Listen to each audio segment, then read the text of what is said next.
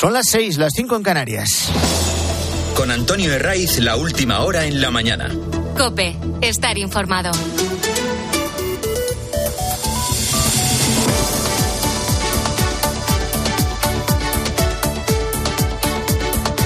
Muy buenos días, estrenamos aquí la mañana del fin de semana de COPE, segundo día del mes, es 2 de marzo, y a que no hay nada mejor que madrugar en sábado. Tenemos encima un frente atlántico que enlaza con los que han ido entrando esta semana y que va a ir barriendo la península desde el noroeste hasta el sudeste. Va a empezar donde casi siempre, en Galicia, el Principado de Asturias y va a dejar lluvias fuertes en esta zona y en los Pirineos, pero trae precipitaciones a casi toda España a lo largo de todo el fin de semana. Estamos todavía en invierno, aunque haya entrado la primavera meteorológica, esta es anterior a la astronómica, que es la que realmente nos marca a todos la entrada de la estación primaveral. Esto no será hasta el 20 de marzo y como todavía estamos en invierno, lo que toca como en todos los inviernos, es la nieve.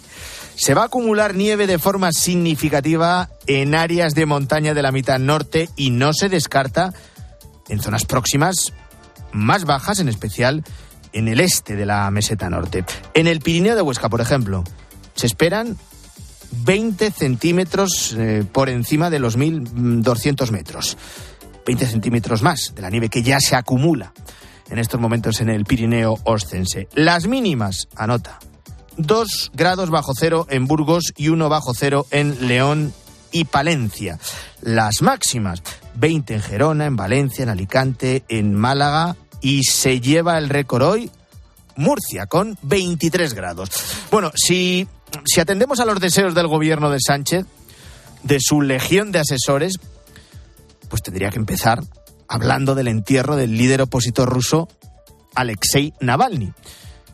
Si seguimos sus dictados, habría que dedicarle buena parte de, este programa. Hablaríamos después de lo que está ocurriendo en Gaza.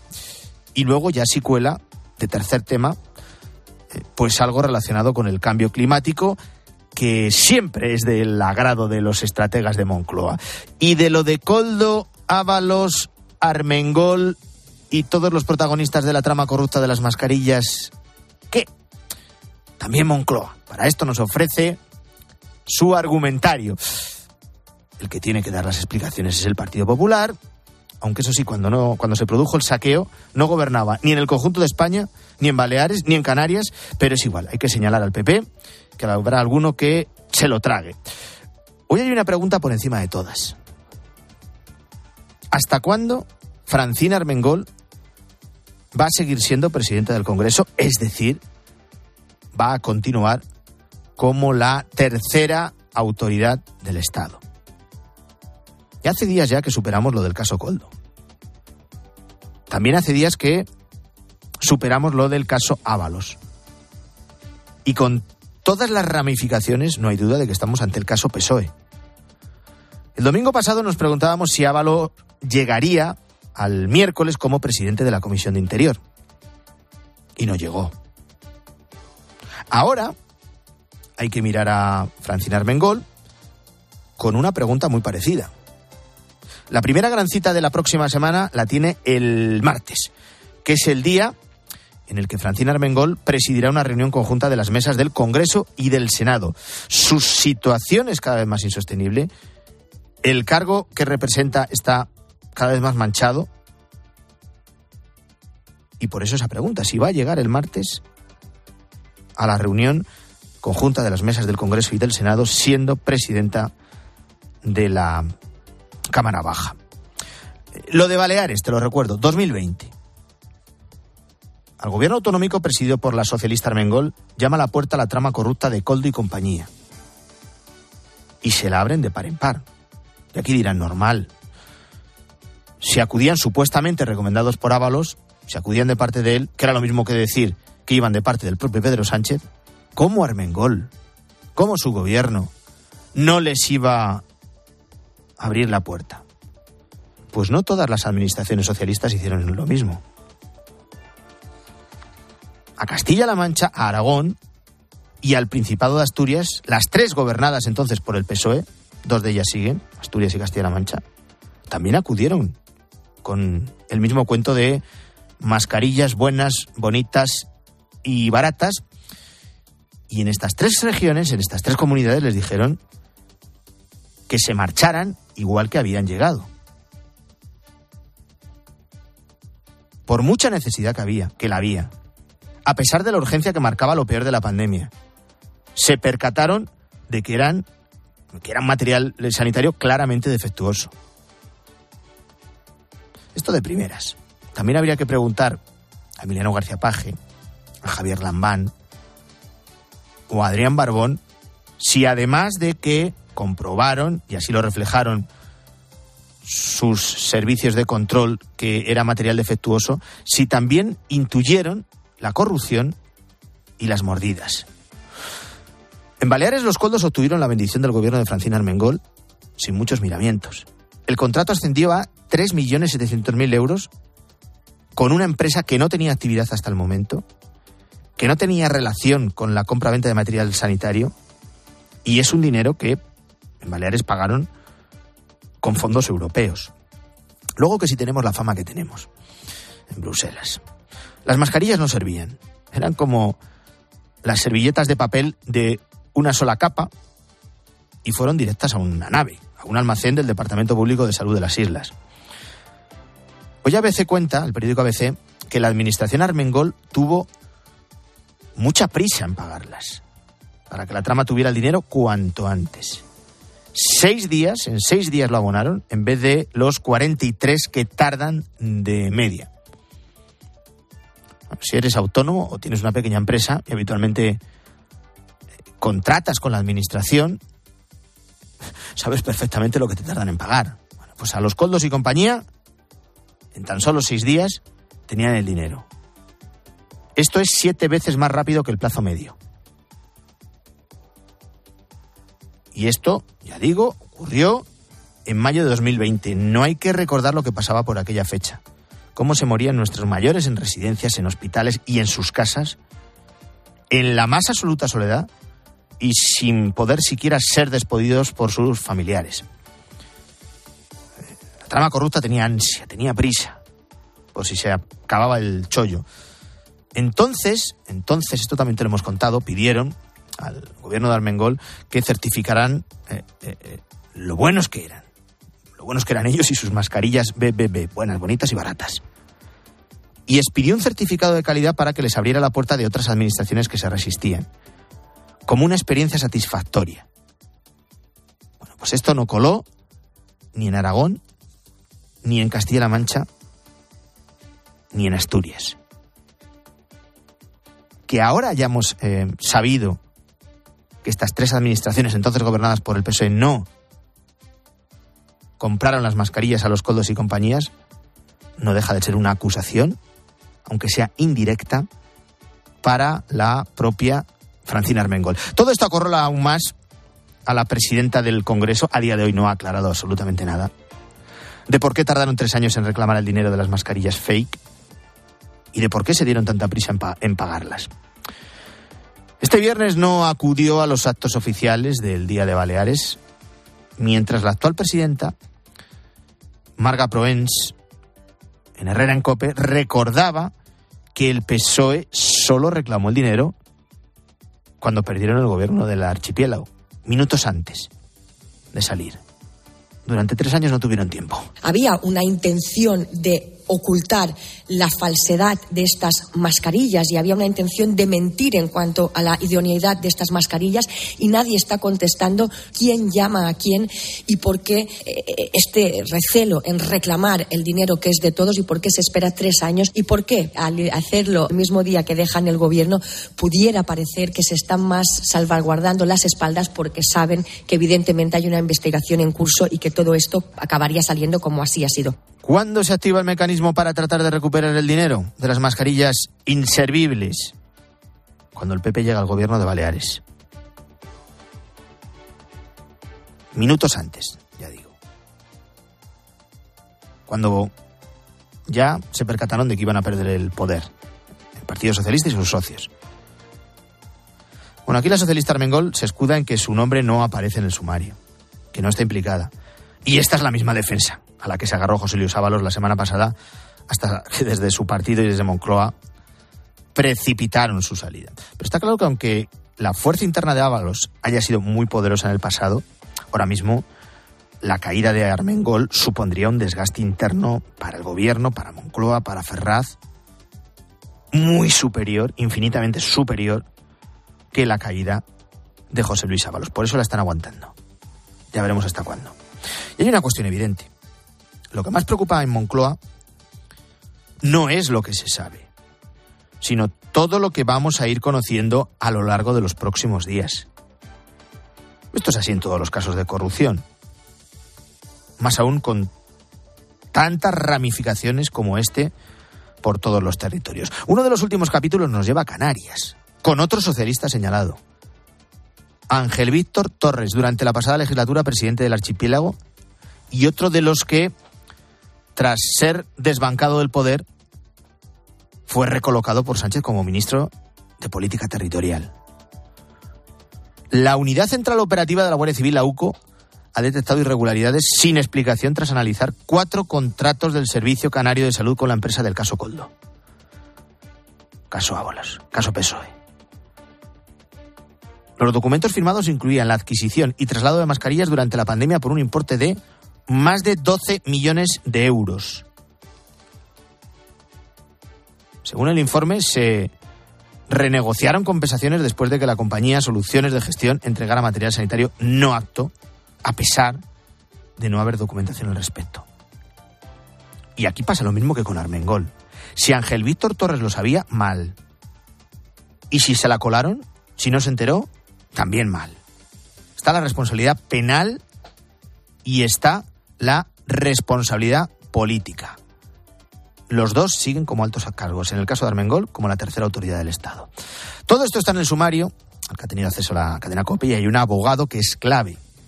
Se llama Ramiro Grau.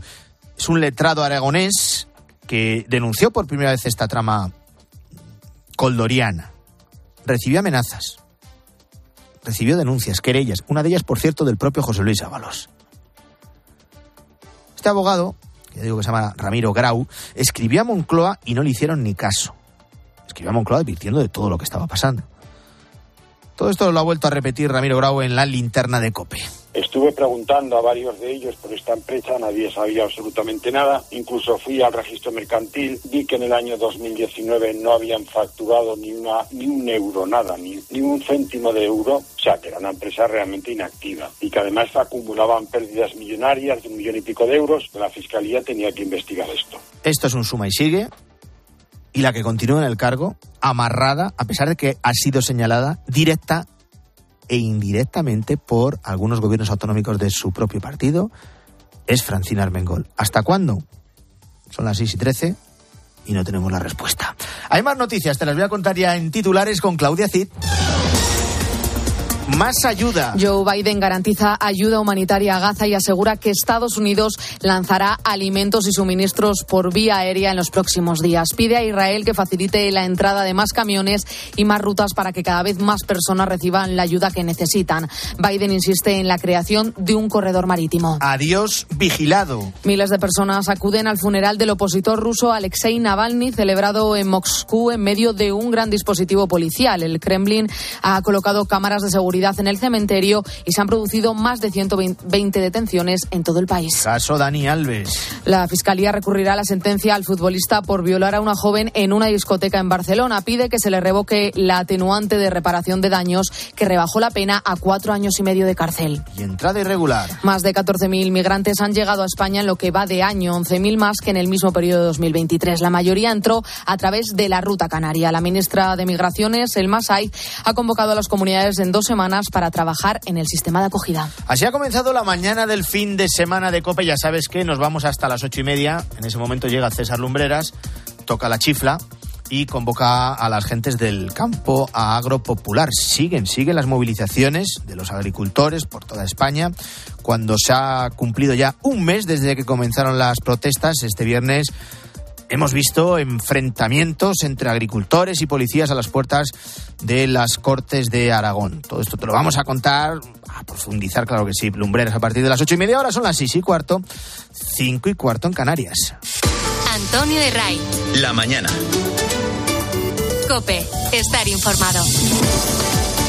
Siendo días intensísimos de mucho trabajo para el equipo de propaganda de Moncloa. Están acostumbrados, sí, en darle la vuelta o intentarlo al menos con todo lo que les mantiene acorralado, que es un suma y sigue.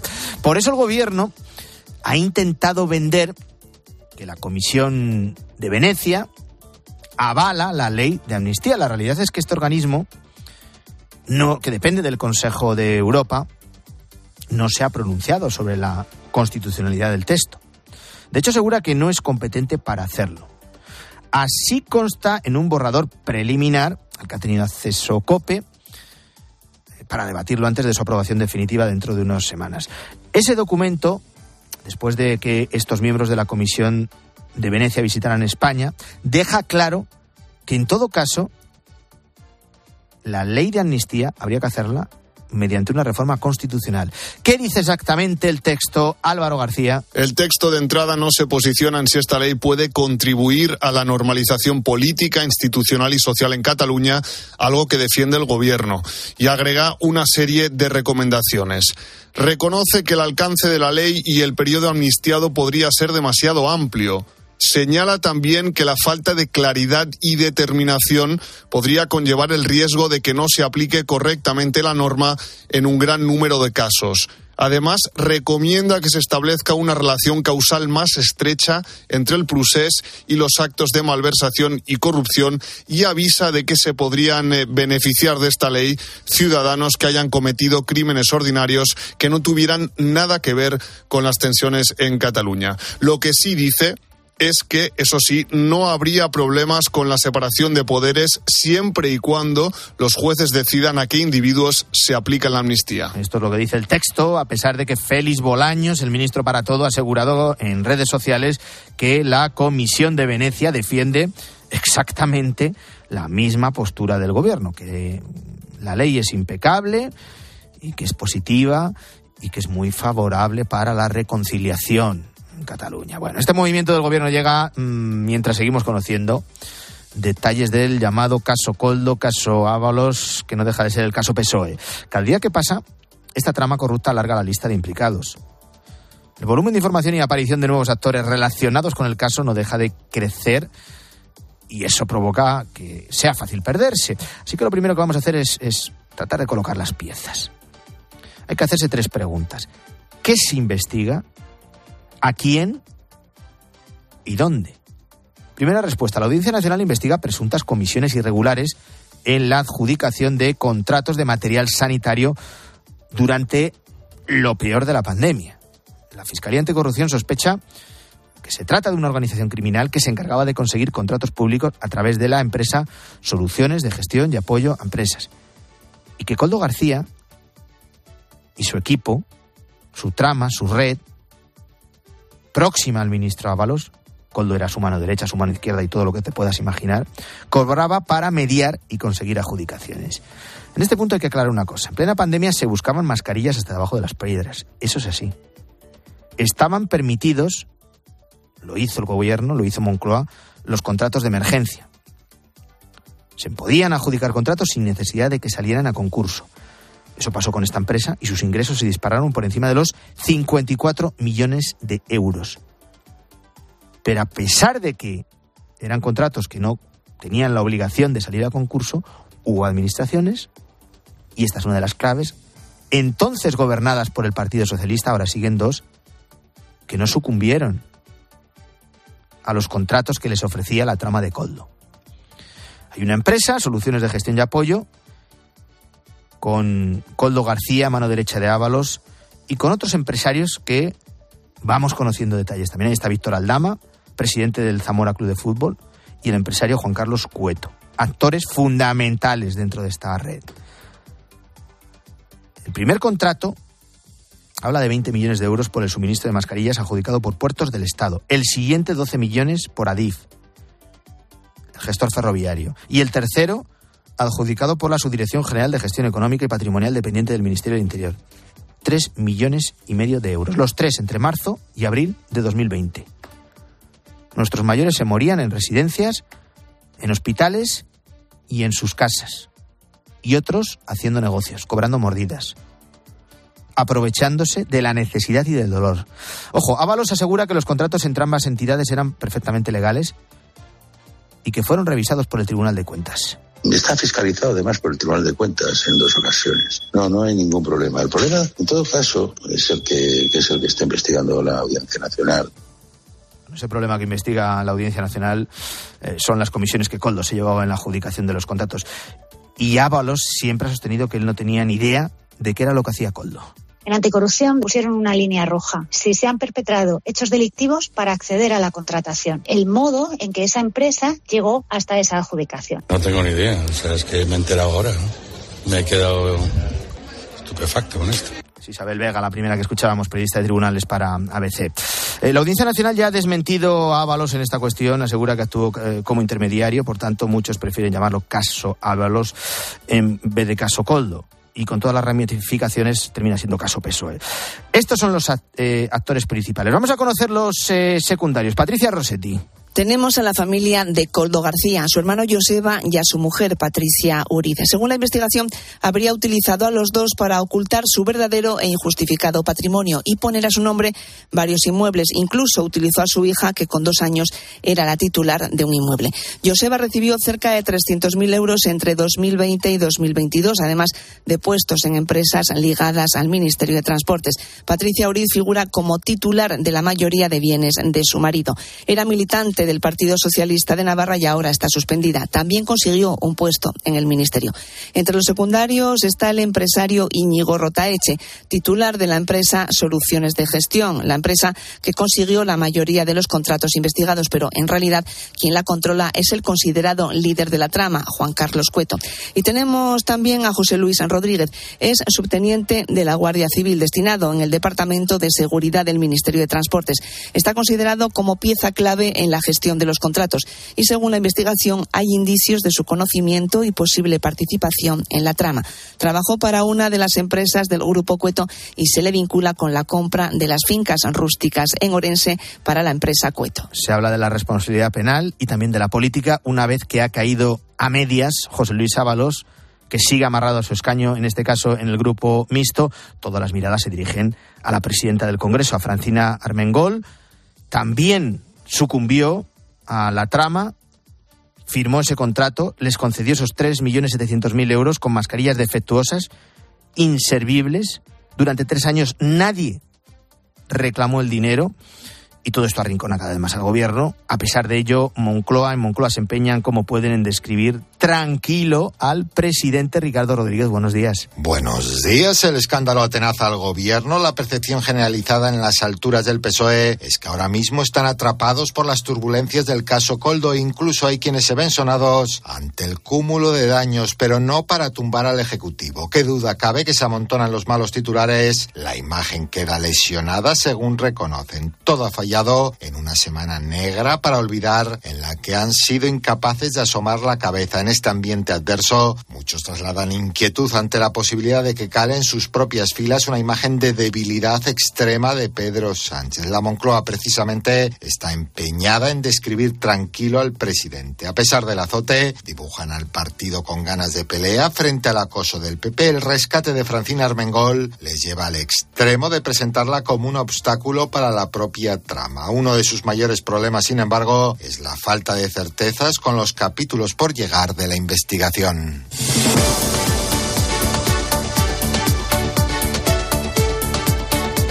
Hoy hay que estar en Rusia, hoy hay que estar en Moscú, donde el funeral del líder opositor ruso Alexei Navalny, fallecido en la cárcel el 16 de febrero, se ha convertido en una manifestación de tristeza y también de repulsa contra el Kremlin a pesar del estricto control de las fuerzas de seguridad.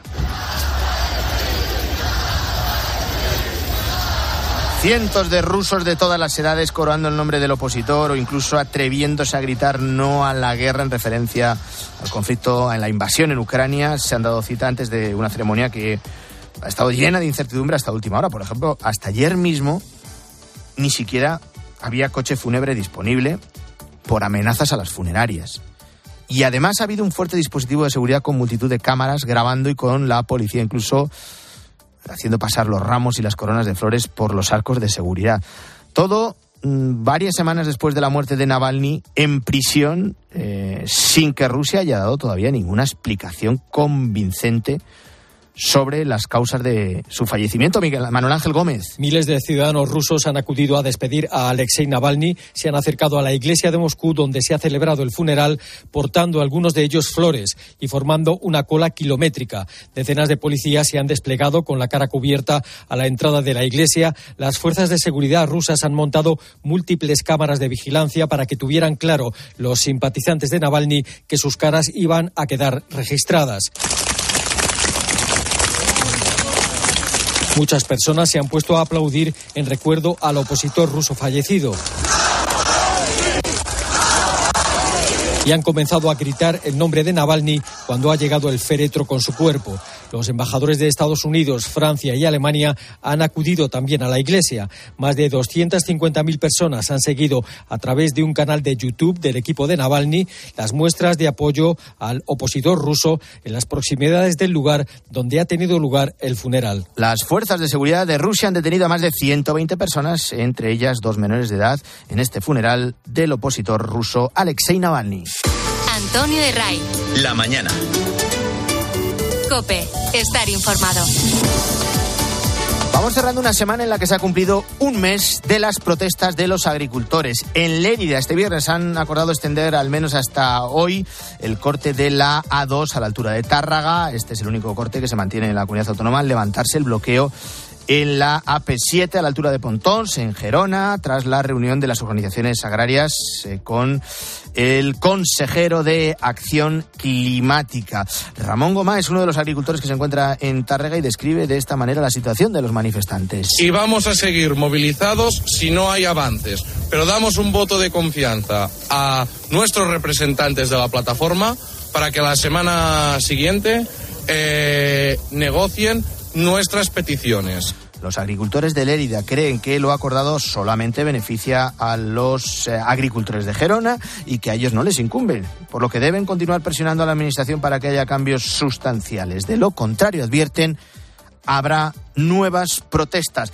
y los momentos de mayor tensión en las últimas horas, en estas protestas eh, del campo, se han vivido en Zaragoza. Los antidisturbios de la Policía Nacional han cargado contra los manifestantes, contra los agricultores que trataban de entrar en las Cortes de Aragón durante un pleno COPE Zaragoza, Ana Abad.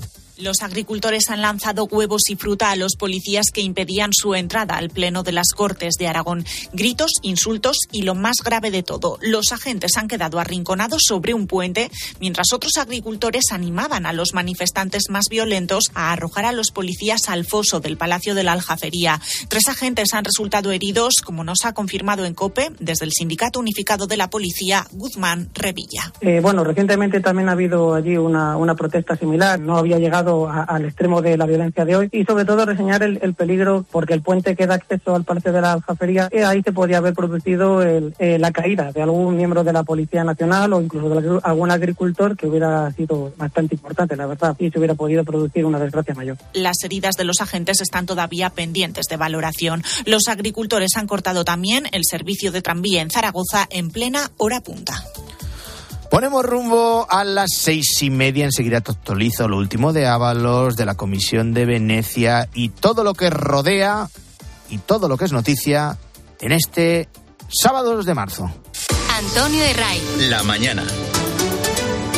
Cope, estar informado.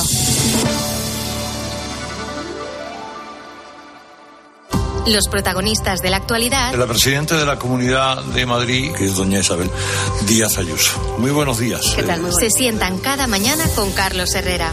¿Qué papel ha tenido el PP de Madrid en esta acción de la Fiscalía Anticorrupción?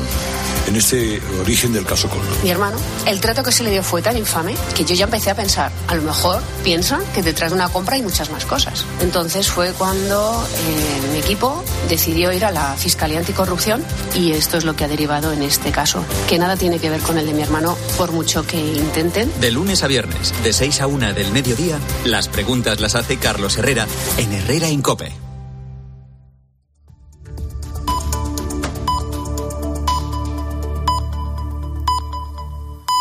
Son las seis y media, las cinco y media en Canarias. Con Antonio Herraiz, la última hora en la mañana. Cope, estar informado.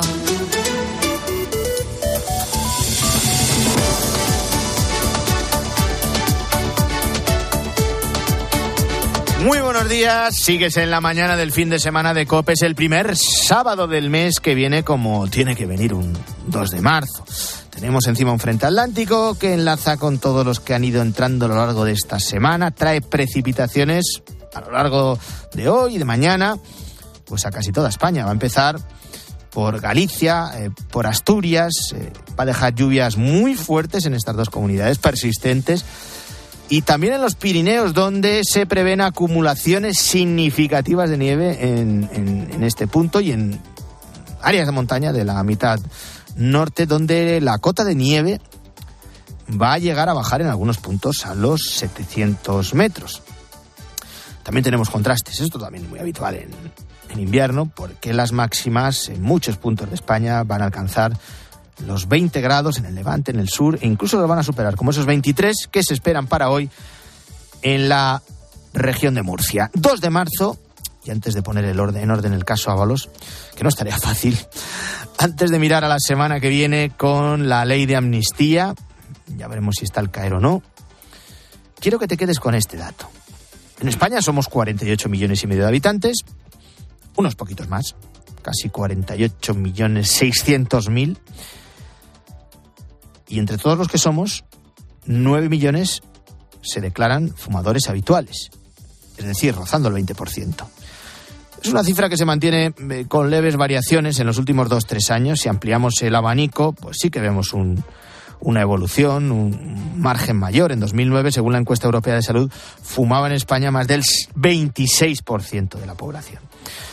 Hay más datos. El perfil del fumador en España es un hombre con edad comprendida entre 25 y 34 años, y encontramos un dato que no deja de preocupar. Más de 50.000 personas mueren al año en España a causa del tabaquismo. Y ojo porque el tabaquismo altera el sistema inmunitario de las personas y puede persistir durante bastante tiempo tras haberlo dejado. Eh, esto no solo puede aumentar la predisposición a desarrollar enfermedades, sino que también puede agravar cualquier eh, padecimiento crónico. En esa evolución que te he contado, hay que detenerse en los eh, más jóvenes, cuya tendencia sigue la tónica general. El consumo de tabaco en cualquiera de sus formas crece entre los jóvenes españoles de entre 18 y 24 años debido a que los influencers, por ejemplo, las personas a quienes siguen en redes, han normalizado su consumo. Entre los factores que llevan a los fumadores a querer dejarlo está lógicamente la salud, esto es lo prioritario, pero también el precio. Y aquí nos vamos a detener. Una cajetilla de tabaco en España cuesta por encima de los 5 euros. Pero ¿y si te dijese que a los... Se lo cuento a los que sois fumadores que os puede costar mucho más? Esto es lo que ha pasado en Francia. En Francia, una ministra de Sanidad, eh, cuando llegó al ministerio, subió el precio de 5 a 8 euros. Pues un millón de franceses dejaron de fumar. Le pones un poco el listón alto, en este caso del precio, pues hay mucha gente que deja de fumar, porque tengamos en cuenta que el 70% de los fumadores desearían dejar de fumar. Es Andrés Zamorano, coordinador del grupo de tabaquismo de la Sociedad Española de Médicos Generales y de Familia. El gobierno francés prevé subir el precio del tabaco a los 12 euros en 2025 y hasta los 13 en 2026. Y como has escuchado, los estudios lo corroboran. Como es lógico, a mayor precio del tabaco, hay una menor probabilidad de fumar. No solo aumenta la probabilidad de dejar de fumar, sino que disminuye la de empezar a hacerlo, sobre todo en el caso de los más jóvenes. Hay un informe del Banco Mundial donde dice que por cada incremento en el precio de un 10% eh, se reduce el consumo en un 4% y en los jóvenes puede llegar hasta el doble de este, de este 4%. Eh, hay otro estudio que demuestra que los jóvenes eh, con una subida del, del 20, del 30, del 40%, la gente no se inicia a fumar. En este punto hemos escuchado pronunciamientos desde distintos ámbitos, también en la Casa Real. No hace ni un año, la reina Leticia calificaba el hábito de fumar como una enfermedad y defendía que aumentar el precio del tabaco puede ser una buena estrategia para reducir su consumo. Lo hacía durante la novena edición de la Conferencia Europea sobre Tabaco y Salud celebrada en Madrid.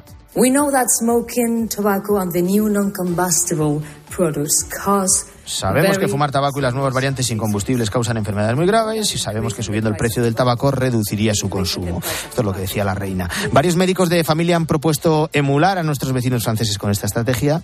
De hecho, la Organización Médica Colegial ha elaborado un documento de 20 medidas y de esas la subida del precio es una de las más efectivas. Tal y como explica Andrés Zamorano, con ese dinero también se puede intentar financiar proyectos para desincentivar el consumo de tabaco. Entonces, ¿cómo se consigue? Con la subida de impuestos, ¿vale? Siempre tiene que ir acompañada al menos de tres cosas, que sería equiparar al alza todos los productos de fumables, había que ofrecer ayuda al paciente fumador la atención primaria y tendrían que estar todos los tratamientos que han demostrado seguridad y eficacia para dejar de fumar tendrían que estar financiados sin trabas como tenemos ahora. Pues ahí está esa propuesta de Francia, ya veremos si se imita aquí en España. Están pasando más noticias, te las voy a contar ya con Claudia Cid. El juez del caso Ábalos bloquea 88 cuentas bancarias. Casi la mitad de ellas son de Víctor Aldama, el presidente del Zamora y uno de los supuestos comisionistas de la trama corrupta. Y cinco son del ex asesor de José Luis Ábalos, Coldo García. Mientras el Partido Popular insiste en pedir la dimisión de Francina Armengol, por entonces presidenta de Baleares, por el contrato de compra de mascarillas que no cumplían los estándares de calidad. Tardaron tres años en reclamar el dinero y solo lo hicieron cuando perdieron el gobierno de las islas. Armengol cada vez está más acorralada y su próxima cita institucional es el martes, cuando presidirá la reunión de las mesas del Congreso y el Senado. El gobierno intenta vender que la Comisión de Venecia avala la ley de amnistía. En realidad, este organismo del Consejo de Europa no se ha pronunciado sobre la constitucionalidad del texto. De hecho, asegura que no es competente para hacerlo. Así consta en un borrador que deja claro que en todo caso habría que hacerlo mediante una reforma constitucional. Además, avisa que se podrían beneficiar de esta ley ciudadanos que hayan cometido crímenes ordinarios que no tuvieran nada que ver con las tensiones en Cataluña. Lo que se dice es que no habría problemas con la separación de poderes siempre y cuando los jueces decidan a qué individuos aplica la amnistía. Y siguen las protestas del campo. A las puertas del Parlamento de Aragón se han vivido momentos de mucha tensión con enfrentamientos entre los agricultores y la policía. Más de un centenar de personas han intentado entrar en las Cortes de Aragón, donde se estaba celebrando un pleno. Los agricultores han mantenido fuertes forcejeos con la policía, han tirado fruta y han intentado aproximar un tractor al Parlamento. En Cataluña se ha levantado el bloqueo de la AP7, pero se mantienen los cortes en la A2 en Lérida. Tras la reunión de las organizaciones agrarias con el gobierno catalán, los leridanos creen que lo acordado solamente beneficia a los países de, de Girona. Y victoria del Celta de Vigo para dar inicio a la jornada 27 de la Liga Raúl Liñares. El equipo gallego ha ganado por la mínima alcoholista Almería en Balaídos. 1 a 0, gol de Mínguez en la segunda mitad y tres puntos con sufrimiento y entre gritos contra el entrenador Benítez. Hoy sigue la Liga, a las 2 de la tarde el Sevilla recibe a la Real Sociedad. A las 4 y cuarto Rayo Cádiz, el Getafe recibe a Las Palmas a las 6 y media y a las 9 el partido de la jornada. El Valencia Real Madrid donde el protagonista será Vinicius. Esto decía Ancelotti en rueda de prensa sobre cómo afronta el partido el brasileño. No, no, nada, nada especial. Vinicius se, se, está preparado, se ha preparado para jugar el mejor partido posible, como siempre lo hace. A él le gusta jugar a fútbol y nada más. No tengo nada más que añadir. En esta semana hemos solo pensado a cómo crear problema al equipo de Valencia, que tiene jóvenes con mucho talento. Y en la Euroliga doble derrota español. El Barcelona perdió en casa con el Mónaco y el Vasconi en casa del Fenerbahce. Podrá seguir la jornada de liga y todas las novedades del deporte en tiempo de juego a partir de la una de la tarde.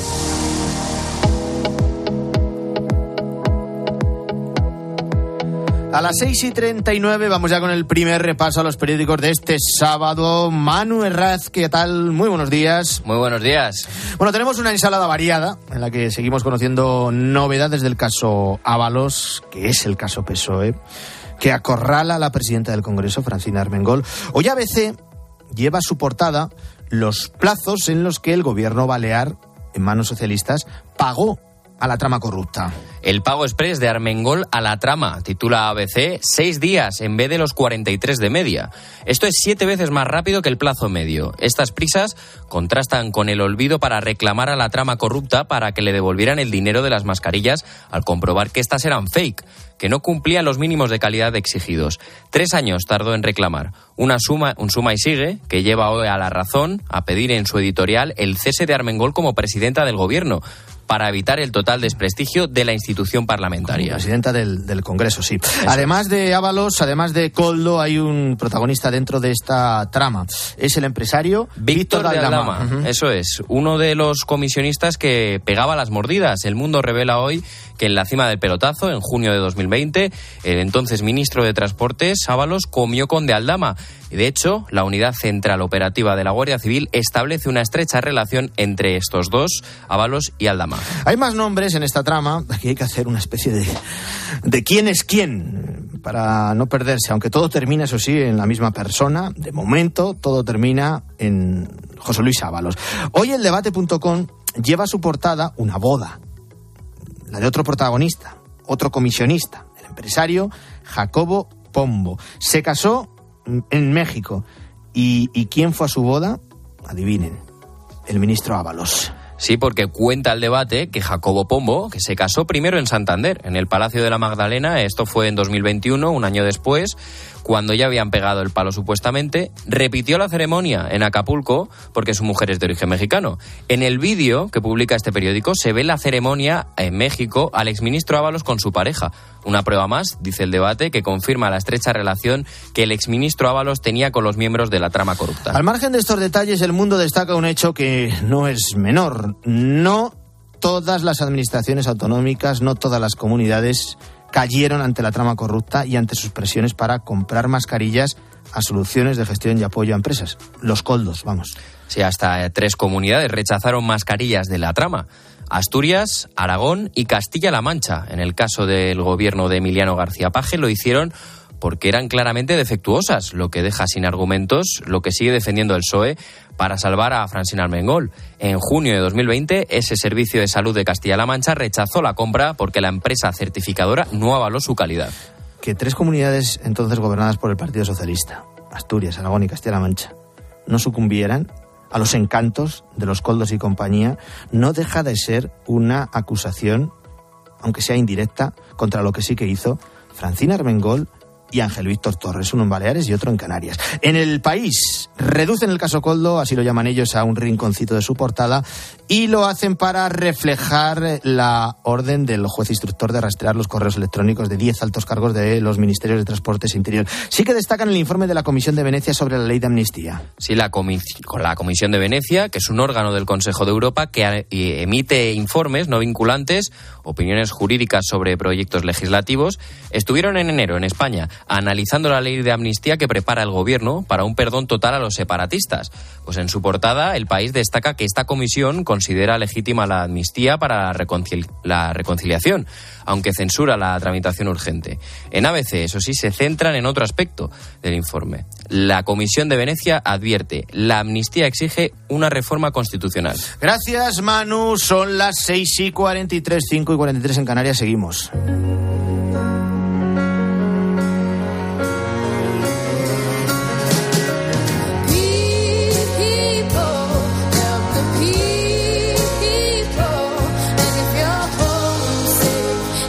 Enseguida volvemos con las turbulencias del caso Coldo, que es el caso Ábalos, que es el caso PSOE.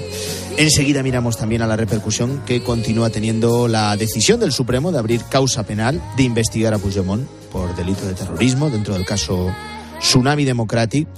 Ya se inventará algo Pedro Sánchez para reconducir la situación, que nadie le subestime. Pero antes de seguir mordiendo en lo último, vamos a mirar también a la próxima semana y por eso quiero saludar ya a la directora de contenidos socioreligiosos de COPE, que es Irene Poz. Irene, muy buenos días. Muy buenos días, Antonio. Y vamos a mirar, en primer lugar, a pasado mañana lunes, porque comienza la asamblea plenaria de la Conferencia Episcopal. Toca renovación de cargos. Los obispos electores eh, tienen que decidir quién va a presidir, por ejemplo, la conferencia. No solo eso, también elegir al vicepresidente, a los miembros de la comisión ejecutiva, en fin, una renovación, Irene, muy importante. Pues sí, han pasado así, parece mentira, ¿eh? cuatro años, se renuevan todos los cargos, a excepción del secretario general, que es elegido, bueno, pues por un periodo de cinco años según los estatutos de la conferencia episcopal. Se eligen mediante votación secreta. Va a ser eh, una semana interesante, ¿no? Está previsto que el lunes por la tarde se produzca la primera votación de sondeo, no será pública, eh, y ya el martes por la mañana se procederá a la elección del presidente y del vicepresidente. A continuación, bueno, pues ya se eligen los miembros de la comisión ejecutiva, terminada esa votación, de cada una de las comisiones, subcomisiones, el Consejo de Asuntos Jurídicos y también los miembros del Consejo Episcopal de Economía. Como novedad, según ha establecido el Papa y el Dicasterio de los Obispos, bueno, pues para los cargos de presidente y vicepresidente quedan excluidos, es decir, no pueden ser elegidos aquellos obispos que hayan cumplido los 75 años. Además, se recomienda encarecidamente, dice que tampoco sean elegidos pues aquellos que durante el mandato de cuatro años vayan a cumplirlos. ¿no? Votaciones, renovación de cargos, pero también abordarán otros asuntos. Por ejemplo, está previsto que se presente un documento en el que eh, bueno, pues se viene trabajando desde la Subcomisión de Migraciones desde hace tiempo. Se trata de una exhortación pastoral sobre la identidad y marco de la pastoral con migrantes que será bueno, pues importante, ¿no? teniendo eh, en cuenta ¿no? la realidad que vivimos y el gran eh, desafío ¿no? que suponen las migraciones. Así es que todo ello lo iremos contando puntualmente aquí en COPE. Bueno, pues la asamblea plenaria que comienza, ya digo, pasado mañana lunes y los nombres de esa renovación que te hemos venido contando, pues los conocerás en directo aquí en la antena de la cadena COPE. Vamos con otras cuestiones, Irene. La Conferencia Española de Religiosos, que es la CONFER, ha dado un paso más en materia de prevención de abusos y atención a las víctimas. Acaban de crear la Oficina de Entornos Seguros, eh, que apoyará también a las instituciones religiosas en estos procesos de atención, prevención, intervención y reparación.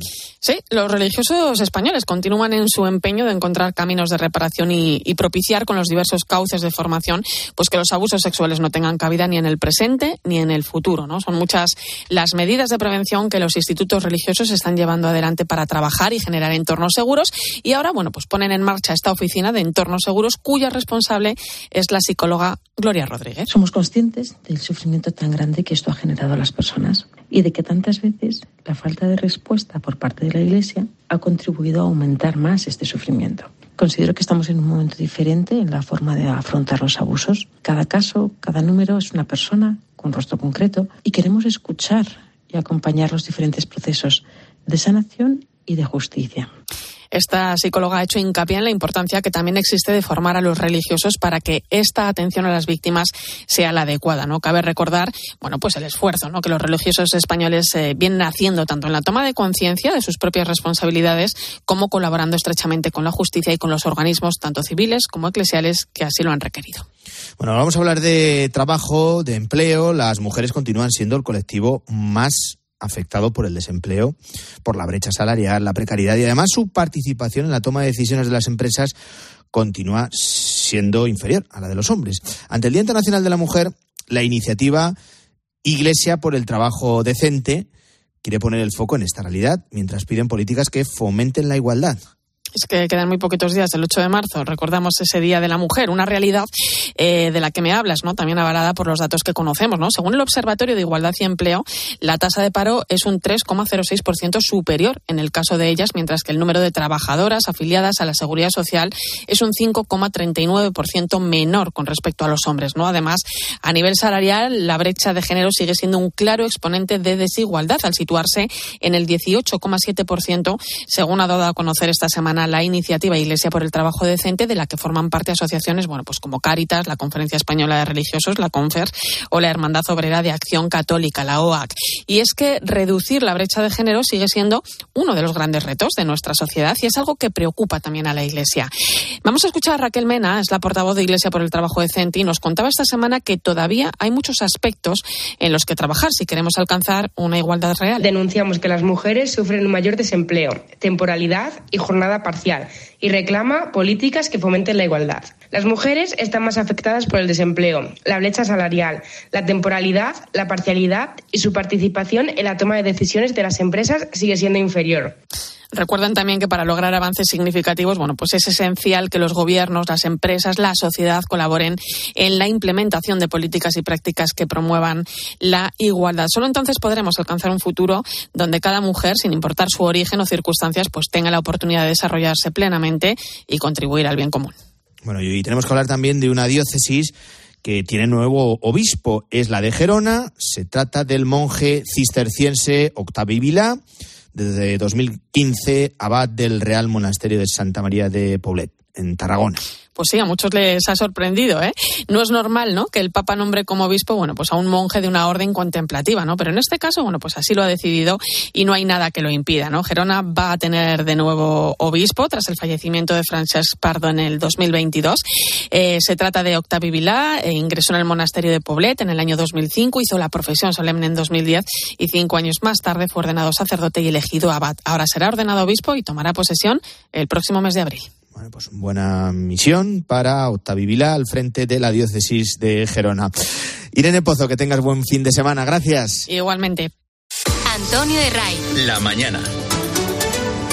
Cope, estar informado.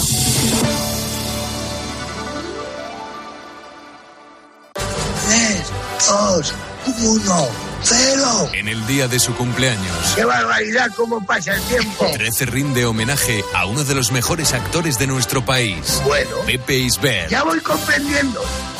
La gran familia. Vamos, que estará empezando. Y bienvenido, Mr. Marshall. Los días buenos están a punto de llegar. El domingo a las 3 menos cuarto de la tarde. Viva el cine español en 13. Recolector de claveles, repartidor de paquetes, llevo japoneses de tablao en tablao y niños de cole en cole. Distribuyo naranjas y miel de abeja y hago transfer de aeropuerto de 12 a 2. Si quieres hacer un buen business, hay que ser muy rápido. Solo hasta el 20 de marzo, Business Days Citroën con ventajas especiales en toda la gama Citroën y punto de carga incluido en gama eléctrica. Citroën. Condiciones en citroen.es.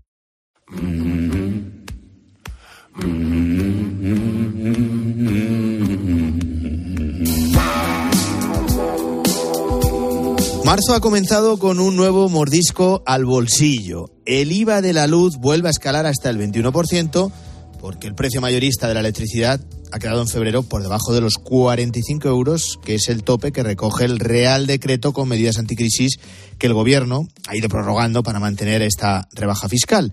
En febrero las renovables han tirado con fuerza, abaratando el precio de la luz, y eso se ha notado en la inflación que Marta Ruiz, ¿qué tal? Buenos días. Buenos días, Antonio. Eh, que se ha colocado en su nivel más bajo de los últimos seis meses. Sí, la inflación bajó en febrero hasta el 2,8%. No es que bajen los precios, siempre lo recordamos, y aparte lo notan los oyentes, ¿no? Es que suben a un menor ritmo al que lo hacían en enero, gracias eh, en parte a ese recorte de la factura de la luz, pero también a la estabilidad de los alimentos. Según el Instituto Nacional de Estadística, eh, no sabemos el dato concreto, Antonio, pero según el Instituto Nacional de Estadística se habría mantenido una estabilidad en los eh, precios eh, de los alimentos. En un par de semanas veremos cómo han quedado, pero ya descontamos aún así que la tasa de alimentos va a seguir siendo alta, pero lejos de los repuntes del 16% de hace un año y es donde se nota este efecto al comparar eh, pues esa estabilidad ¿no? que señala el Instituto Nacional de Estadística. Y también damos por hecho que la inflación va a volver a subir en marzo por el peso de esa subida del IVA en la factura de la luz que se acaba de activar por el desplome del precio mayorista de la electricidad.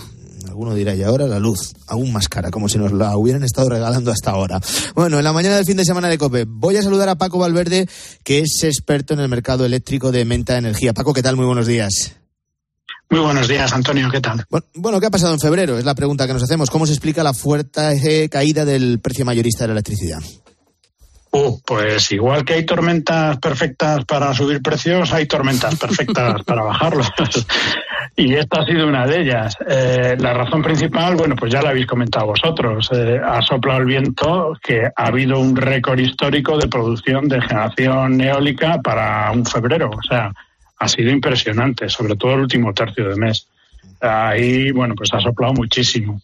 Pero luego mm, tampoco es que haya hecho mucho frío, entonces al haber demanda más flojita, pues eso también eh, hace abaratar los precios, ¿no?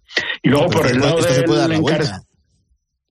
Eh, sí, bueno, de momento, mes tras mes estamos viendo que no, ¿eh? que las demandas eh, se contraen bastante. Entonces, eh, bueno, además estamos yendo hacia meses donde cada vez va a ser menos frío. Yo no, no creo que la demanda aumente en marzo, por ejemplo, o en abril. Otra cosa ya es a mediados de año, ¿eh? Ahí sí. y, y, seguramente pues ahí pues como todos ponemos el aire acondicionado y todo esto pues la demanda ya mm, vuelve a subir bastante y eso también lo reflejan los mercados de futuros ¿eh? mm. Eh, hablas de esa tormenta eh, perfecta, Paco, esa demanda eh, que, que, cae porque no está haciendo mucho frío, ahora sí, en estos últimos días sí, ¿no? Pero, pero estamos teniendo temperaturas eh, bastante eh, razonables y ese fuerte impulso del, del, viento, mm, pero claro, se da la paradoja de que esta rebaja del precio mayorista nos trae un aumento de los impuestos en, en, la luz, ¿no? ¿Cómo puede impactar esa subida del IVA de media a los consumidores? ¿Va a ser igual el impacto para los que están en tarifa regulada para aquellos que están en el mercado libre? Que va, no, no, para nada, Marta.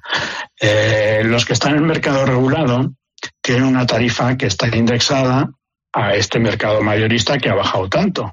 Con lo cual, lo que van a notar es que aunque tengan una subida del IVA del 21%, pero con respecto a la factura de enero van a notar un bajón impresionante, pues del orden de un 30%. O sea que es una bajada muy potente. Pero los que están en mercado libre, que normalmente eh, son eh, con precios fijos, o sea, los que están a precio fijo en mercado libre, pues no su tarifa no está ligada a este mercado mayorista. Pagan siempre lo mismo, pues eh, esto suba o esto baje.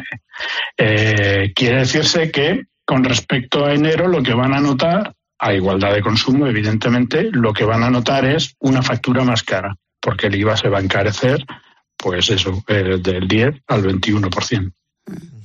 Mirando un poco a futuro y, y, volviendo a esa evolución que estábamos analizando, eh, podemos decir, eh, Paco, que se han acabado los sobresaltos en el precio de la luz. Mm, yo no pondría la mano en el fuego por eso, ¿eh? para nada.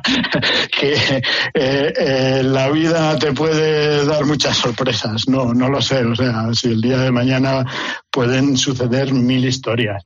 A ver, em, se reformó el, el, mecanismo este de la tarifa regulada, el PVPC, se reformó precisamente para evitar volatilidades.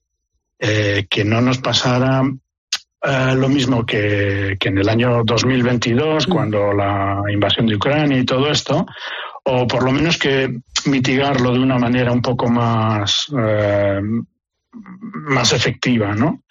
Y entonces, bueno, eh, de hecho, la Unión Europea también obligó a, a, reformar el PVPC y a ligarlo a los mercados de futuros. Entonces, ahora mismo el PVPC, pues no se comporta igual que el año pasado. Y en teoría, es algo más estable.